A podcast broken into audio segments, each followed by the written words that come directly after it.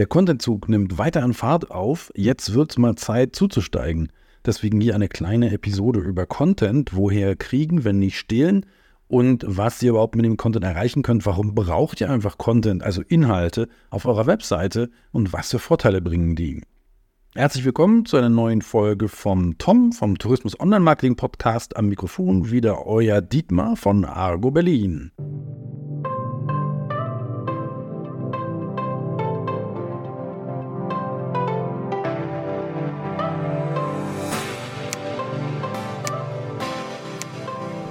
Ja, die Inhalte, die sind schon wichtig. Content im Englischen genannt. Und warum sind sie so wichtig? Weil sie eure Seite besonders machen. Weil es so viele Seiten gibt, die genau das Gleiche machen wie ihr. Seid ihr eine Stadtführerin? Seid ihr ein Reisebüro? Seid ihr ein Busunternehmen? Seid ihr ein Kreuzfahrtreisebüro?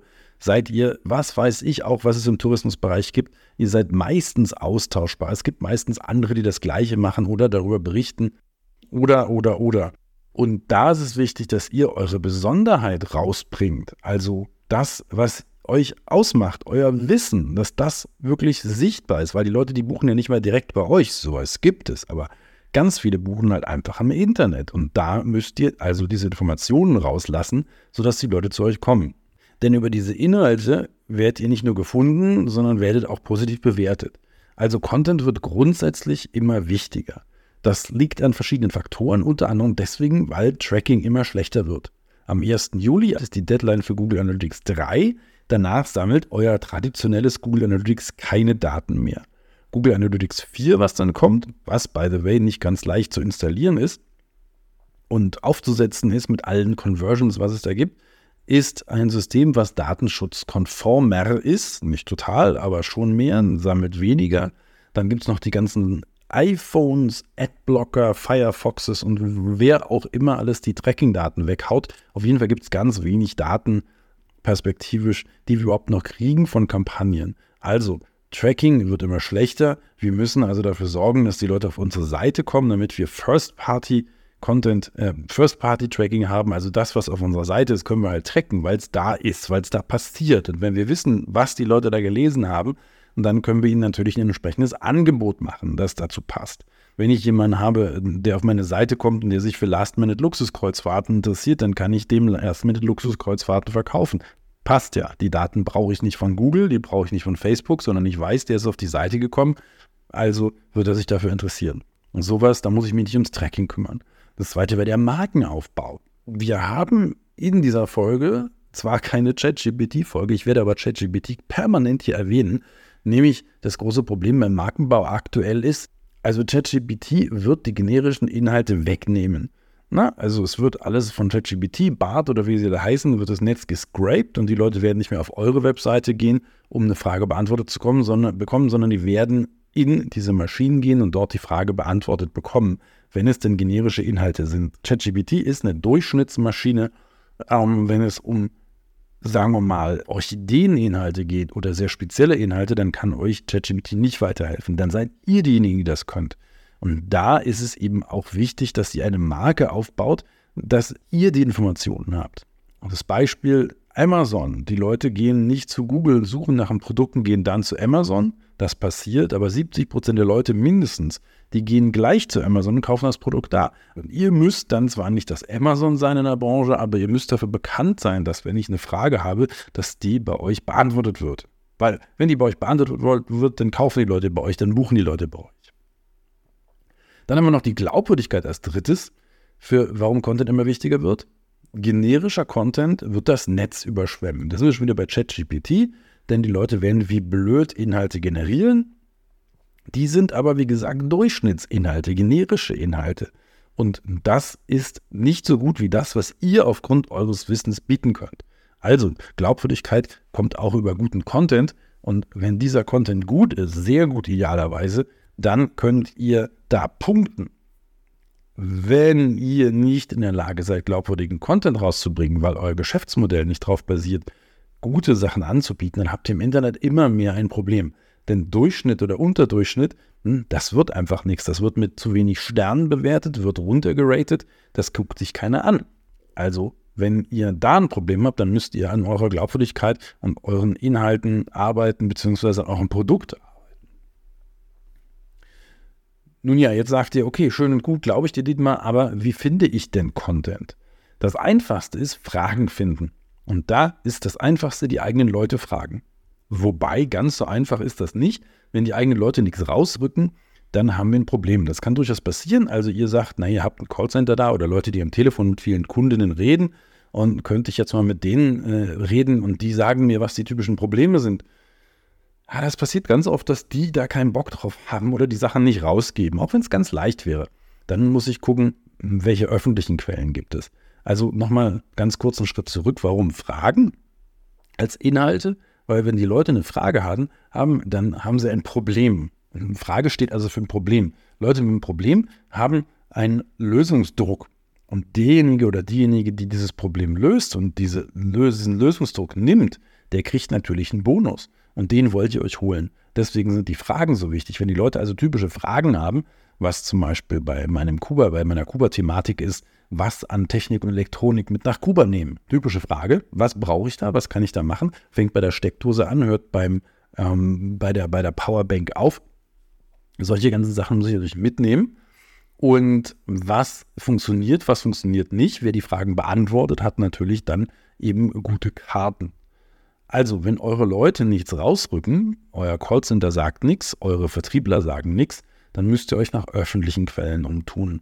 Und da gibt es welche, wenn ihr sagt, naja klar, könnte ich immer machen, ja, googeln. Ihr habt auch noch so eine Mischung aus eure eigenen und öffentlich, nämlich zum Beispiel die Facebook-Kommentare oder beim Google, Google Business Profile. Da sind auch oft Bewertungen, die mit Fragen versehen sind oder mit bestimmten Problemen behaftet sind. Da wisst ihr dann, was die Leute machen. Also guckt euch an, wo kommentieren Leute öffentlich in euren Bereich. Ne? Was auch immer das ist, Social Media oder Google oder so. Ne? Und dann könnt ihr eine Bewertungsplattform, dann könnt ihr eben auch daraus Schlüsse ziehen. Und für die ganz generischen Fragen gibt es dann noch Tools wie Answer the Public. Answer the Public, da kann ich einen Begriff eingeben und kriege dann Fragestellungen dazu, zu diesem Begriff und kann mit denen sehr schön weiterarbeiten. Einfach Answer the Public googeln und dann, also äh, fragt die Öffentlichkeit und dann kriegt ihr schöne Fragen, aus denen ihr Artikel machen könnt. Und jetzt sind wir schon wieder beim Thema ChatGPT. Natürlich kann euch ChatGPT auch helfen. Ihr könnt einfach mal fragen bei ChatGPT, um was gibt es denn an Problemen, die, die Leute haben. Ne? Und dann sagt euch ChatGPT da ganz viel. Und da wären wir jetzt bei ähm, einer generellen Sache, wo euch ChatGPT helfen kann, nämlich Inhalte finden. Es ist ja nicht so, dass ChatGPT euch nur solche Fragen finden kann, sondern ChatGPT kann euch insgesamt die Inhalte geben.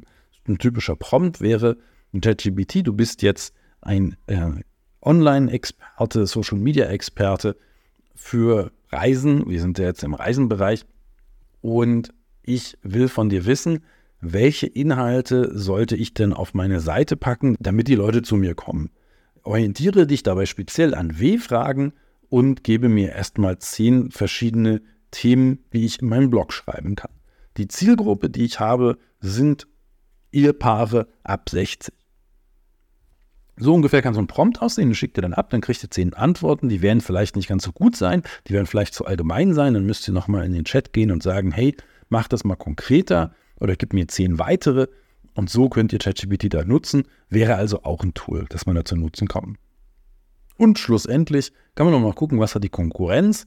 Na gut, das ist natürlich nicht so, dass wenn die Konkurrenz das hat, ihr das eins zu eins kopieren solltet. Das hilft auch bei Google nicht und so. Aber ihr könnt Ideen gewinnen. Ihr könnt, wenn ihr im Thema drin seid, natürlich lesen, was die Konkurrenz schreibt und daraus Schlüsse ziehen oder selbst eigene Ideen entwickeln. Das ist ja die Angst vom leeren Blatt, die man dadurch überwinden muss, äh, möchte. Und das geht natürlich super leicht, indem man guckt, was haben die anderen und sagt, ah, verdammt, da könnte ich auch noch was drüber schreiben. Oder was hat der nicht? Und da komme ich dann zu einer Idee.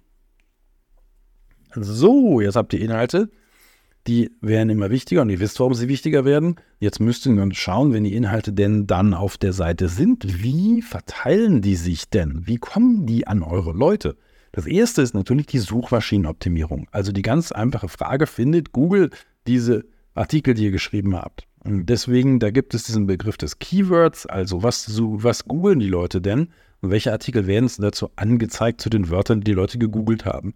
Diese Keywords könnt ihr finden, indem ihr zum Beispiel einen Google Ads Account habt, aber wenn ihr das nicht habt, gibt es auch freie Suchmaschinen wie AH, AH, oh Gott, Ahrefs, Ahrefs auf Deutsch, Ahrefs, ne? SEMrush, Ubersuggest oder auch wieder ChatGPT. Und die geben euch Ideen für Keywords und die müsst ihr dann in diese Artikel einbauen. Also ihr müsst nicht so wie im Deutschen, wie wir es im Deutschen Recht gelernt haben, Begriffe variieren, sondern ihr müsst dieses Keyword, was dann für euch wichtig ist, öfter mal wiederholen. Und ich sage nicht öfter, ich sage öfter bewusst und nicht permanent wiederholen. Es darf nicht zu viel werden. Die Leute müssen einen leserlichen Text noch haben. Aber bringt ruhig mal diese Keywords rein, die die Leute interessieren. Und da schaut ihr euch einen Artikel an, welches Keyword passt dazu, und einen anderen Artikel, welches Keyword passt dazu. Ganz kurz SEO. In ja, 30 Sekunden war das jetzt. Dann haben wir natürlich noch andere Kanäle wie Social Media, da könnt ihr die Sachen verteilen, ganz logisch. Könnt ihr auch ein bisschen Werbegeld raufhauen, das lohnt sich immer. 5 Euro auf einen guten Post, ja, warum nicht? E-Mail, ja, immer noch. Eure E-Mail-Liste. Wenn ihr keine gepflegte E-Mail-Liste habt, dann shame on you, denn ihr müsst die E-Mail beackern, beackern, beackern. Das ist das wichtigste Tool. Nur eigentlich die E-Mail gehört euch. Ihr könnt mit der E-Mail machen, was ihr wollt. Ihr könnt schreiben, was ihr wollt. Ihr habt die Adressen. Kein blöder Mark Zuckerberg oder so, jetzt nichts Persönliches, aber ähm, die wollen natürlich Geld machen, deswegen blöd und deswegen haben die den Daumen drauf, weil, wie die Verteilung funktioniert. Bei E-Mails bestimmt ihr das. Also E-Mail, da die Inhalte darüber verteilen, die ihr neu geschrieben habt, im Blog einfach drei Zeilen und einen Link. Und das ist schon ein ganz einfacher Newsletter. Dann kommen die Leute da drauf, sehen die Inhalte super. Habt ihr noch keine E-Mail-Adressen von den Leuten gesammelt und habt die Erlaubnis nicht, dann müsst ihr da schleunigst nachholen und eine E-Mail-Liste aufbauen, denn E-Mail wird wichtig bleiben. Also es ist ein Tool, das sich anfühlt wie die, wie die 1990er, aber es ist immer noch und immer wieder verdammt wichtig. Je mehr die anderen in den Schrauben drehen, desto wichtiger wird E-Mail. Einen kleinen Bonus möchte ich euch noch in dieser Folge geben. Blogger, Bloggerinnen und Blogger als Influencer.